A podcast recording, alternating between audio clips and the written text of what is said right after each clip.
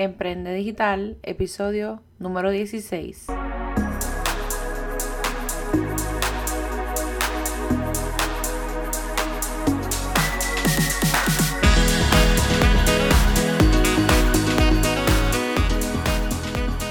Hola, te doy la bienvenida a tu podcast Emprende Digital con Francesca Vázquez y aprende desde donde sea, donde discutiremos temas de emprendimiento, marketing digital, infoproductos, herramientas y estrategias para redes sociales que te ayudarán a incrementar no tan solo tu productividad, sino también tus clientes y tus ingresos.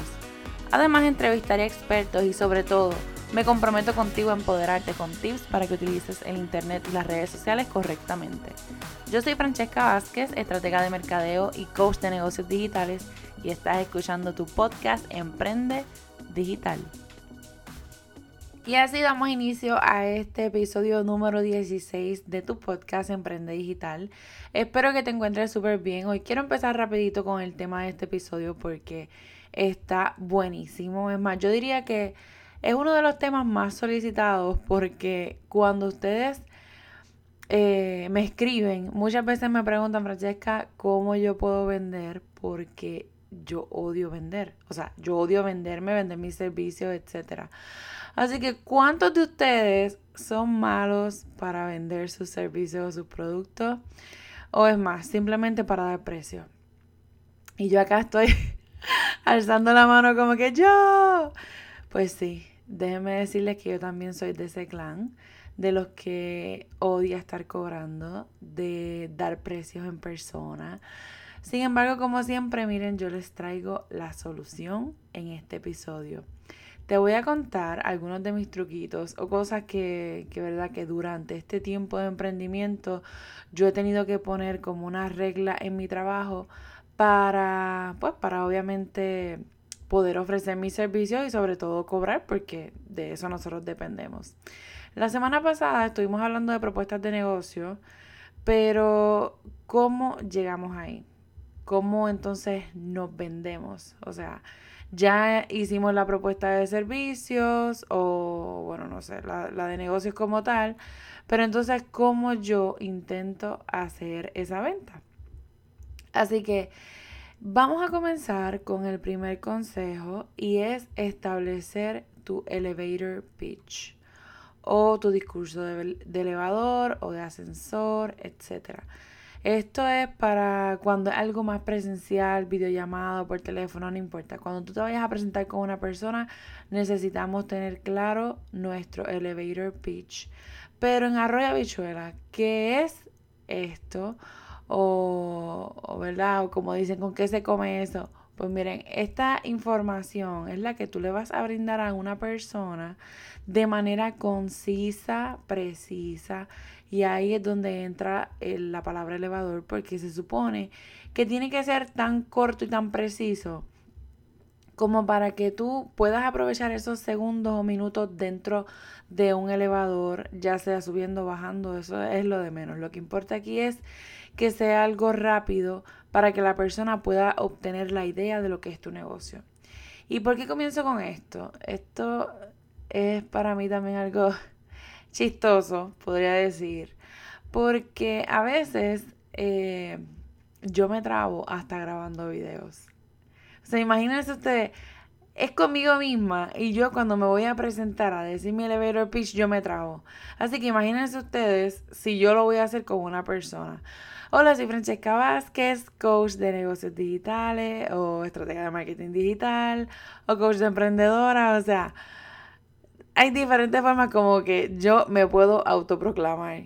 Pero todo es porque como hoy día estamos buscando siempre la perfección, lo que se escucha más bonito, más fancy, y encontramos algo en lo que nos podamos encajonar, pues porque sabemos que, eh, no sé, tenemos que ser lo más preciso posible para poner esa información en las redes sociales, etcétera, etcétera.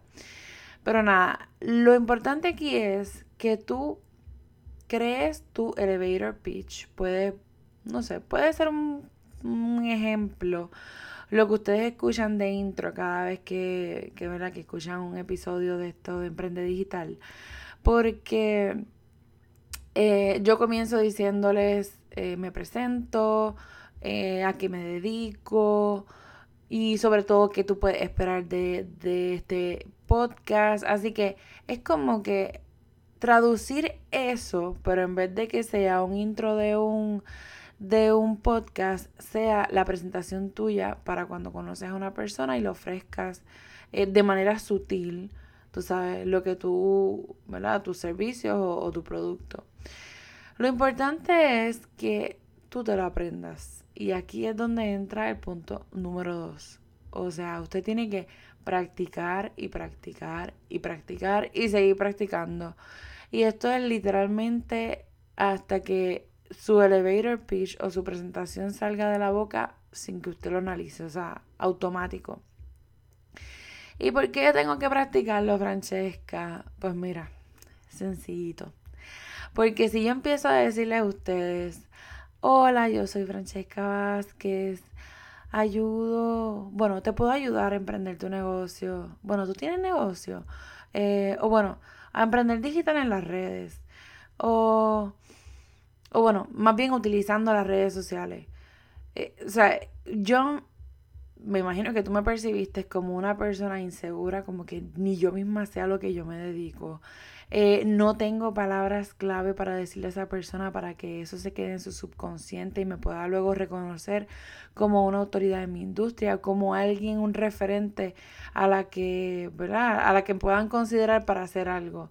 Así que eh, por esta razón es que es tan importante que tú practiques y sobre todo escribas tu elevator pitch, estés seguro o segura de las cosas que tú vas a decir. Y, y bueno, ¿con quién voy a practicar? Pues con tu pareja o con, con tus amistades, con tus familiares. Y yo sé que a veces como que da un poco de nervios, eh, pues hablar de hablar con ellos como que de lo que uno está haciendo porque a veces son los críticos más duros, pero eso es lo que tú necesitas, que alguien también te diga, mira, creo que deberías cambiar esa palabra, eso no se escucha bien, o pienso que en esta parte te escuchas como que inseguro, o sea, busca esas personas que están a tu alrededor y practica con ellos, como si literalmente abriendo una puerta o como si estuvieras en un elevador, perdón, y entonces ahí le entregas como quien dice tu tarjeta de presentación. Y ese es el punto precisamente número 3. Imprime tarjetas de presentación. Yo, si ustedes supieran que antes de imprimir las mías o de mandarlas a hacer, yo había leído eh, una tendencia de que supuestamente eso iba a desaparecer y sobre todo de que ahora las cosas habían cambiado. Ahora con el, el ay Dios mío, el QR code, si no me equivoco, que tú lo puedes escanear y a la persona le sale tu información y todo bien chévere, sí. O sea, usted lo puede tener de esa manera. Pero si tú me estás escuchando desde Puerto Rico o me estás escuchando quizás América Latina, nosotros somos personas que estamos acostumbrados a ese trato más directo con los demás. Y si tú te pones a decirle que yo sé que es una práctica mucho más anglosajona que se está utilizando acá en, en Estados Unidos. Pero si usted se pone a decirle a una persona que a lo mejor es mayor, que es el dueño de un negocio, y va y se le presenta y dice, ah, mira, yo soy Francesca Vázquez, yo soy estratega de redes sociales o coach de negocios digitales o como, ¿verdad? Como me quiera llamar o como tú te quieras poner también. Y le voy a decir a la persona, ay, yo no tengo mi tarjeta de presentación, pero mira, saca tu celular, escanea este código y te va a salir la información. O sea, una persona que a lo mejor no esté tan diestro con el celular o que no tenga el tiempo, no, quizás no le encante esa idea. Así que por eso es importante hoy día que uno tenga impresas sus tarjetas de presentación. Lo bueno es que ustedes pueden conseguir eso. Literalmente yo creo que yo compré las mías. Las primeras que compré creo que me salieron como en 20, 25 dólares. Las mandé a hacer por internet. Así que hay muchísimas formas de las cuales incluso tú mismo hasta en Canva pudieras crear tu tarjeta de presentación. Ellos ahora, si no me equivoco, también tienen ese servicio de impresión. Y sobre todo, y aquí yo me lo aplico, tenemos que ponerlas en el bulto, en el carro, en la cartera, en las gavetas donde quiera que haya una bendita tarjeta de presentación de nosotros, porque yo soy una de que a veces ando ahí, ando con esta cartera hoy, no, no ando con la tarjeta. O cuando me presento a una persona, como que me da tanto nervios, y se, ¿verdad? O sea, soy sincera con ustedes, me da tanto nervio que se me olvida la tarjeta o que simplemente no me atrevo a sacarla. O sea, sé que está ahí, pero no me atrevo. So, aquí vienen alineados lo que les dije del punto 2 de practicar y de imprimir esas tarjetas. Miren, la segunda ronda que yo hice de tarjetas, yo creo que yo mandé a imprimir como 1500. Pues porque ya aproveché una oferta y yo dije, pues, ¿para qué voy a comprar poquitas si puedo comprar muchas? y las que me siguen o mis clientes saben que yo siempre me paso diciendo cosas así como que, ¿para qué no, para qué no complicarme si la vida, tú sabes, yo nací para eso? Así que yo compré como 1500 tarjetas de presentación impresas por ambos lados en un papel de hilo. Bueno, los que hayan visto mi tarjeta de presentación saben que es hermosísima. Yo me enamoré.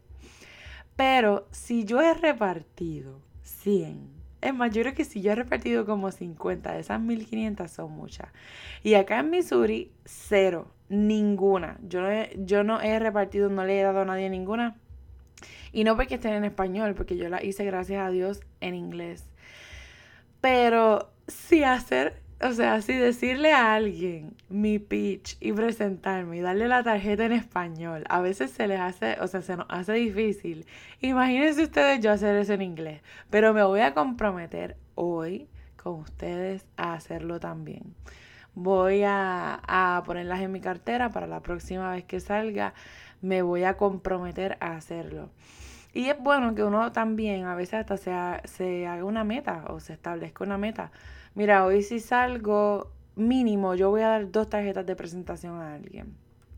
Porque la realidad es que a lo mejor esa persona no la va a necesitar, pero sí conoce a alguien que puede necesitar tu servicio y referirte. Así que este es un punto sumamente importante. Ahora, el cuarto consejo que te voy a brindar es eh, si además de venderte, también te da miedo dar precios, como a mí, que yo lo odiaba, eh, es que desde hoy te pongas como meta hacer un listado de cuáles son tus servicios, cuáles son los respectivos precios. Y no es que cojas ahora el garete y te pongas a hacer un listado de los, de los servicios y le pongas números a lo loco, porque de eso no se trata.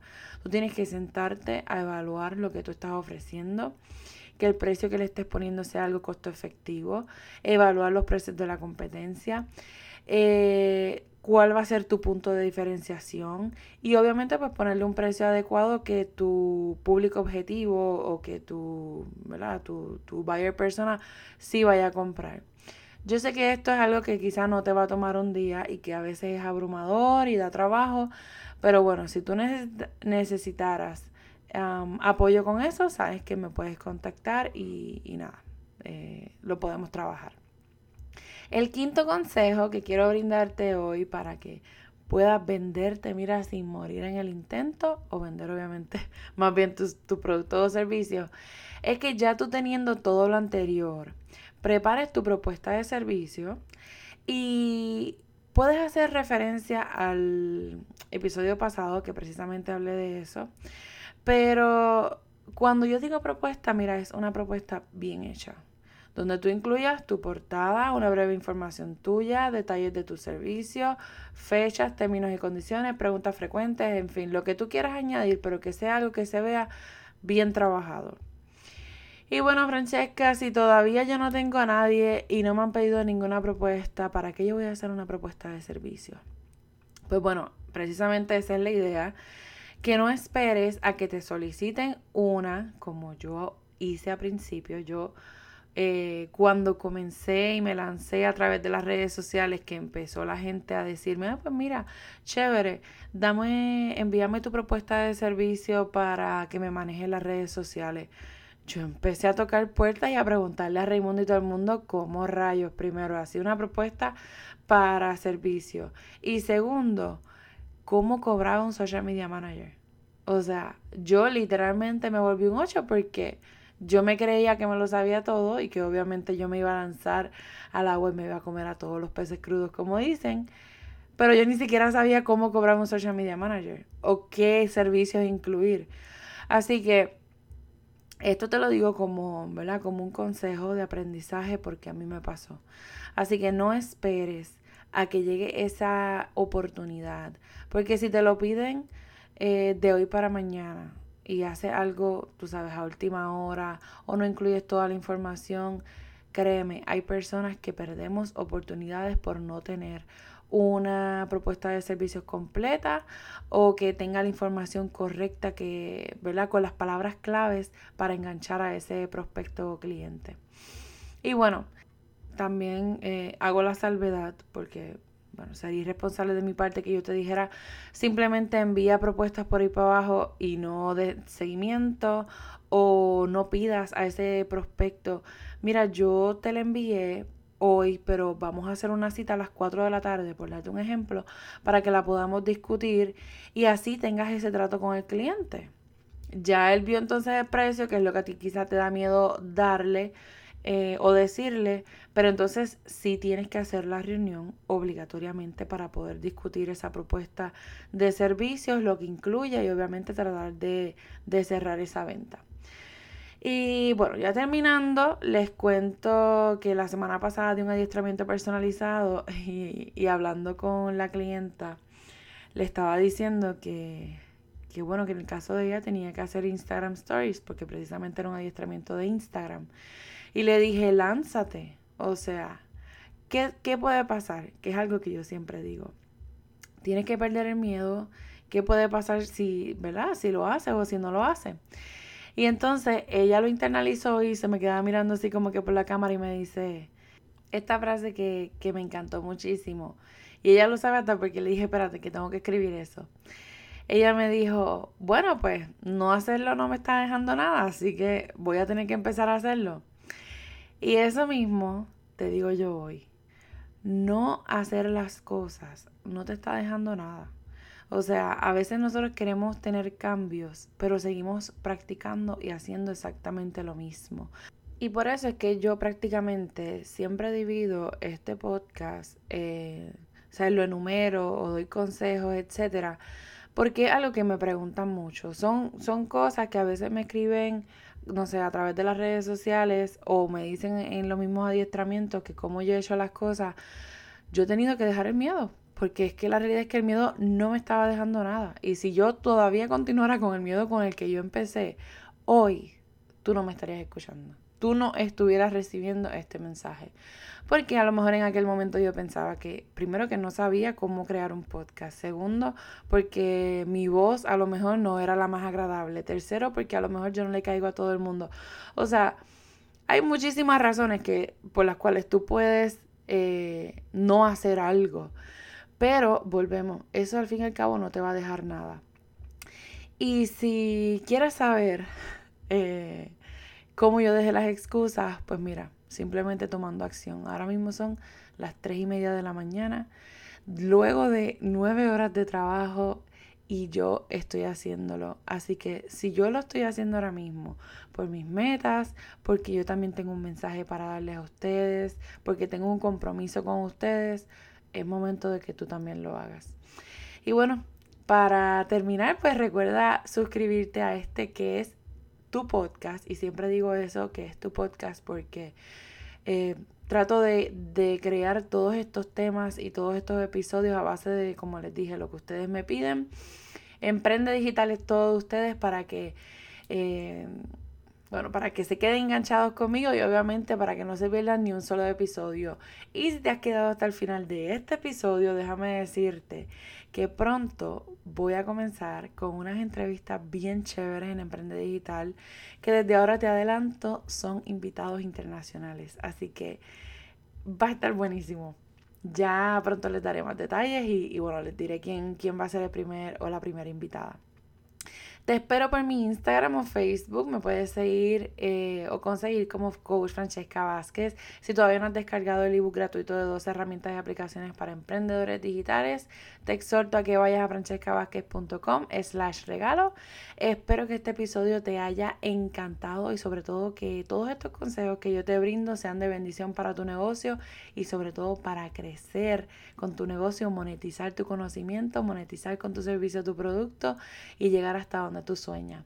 Sabes que si tienes alguna sugerencia de algún tema en específico que te gustaría que discutiéramos, me puedes escribir también a info.vasquez1 gmail.com. Y bueno, ahora sí. Será hasta la próxima. Un abrazo a todos y cada uno de ustedes y nos vemos. Chao.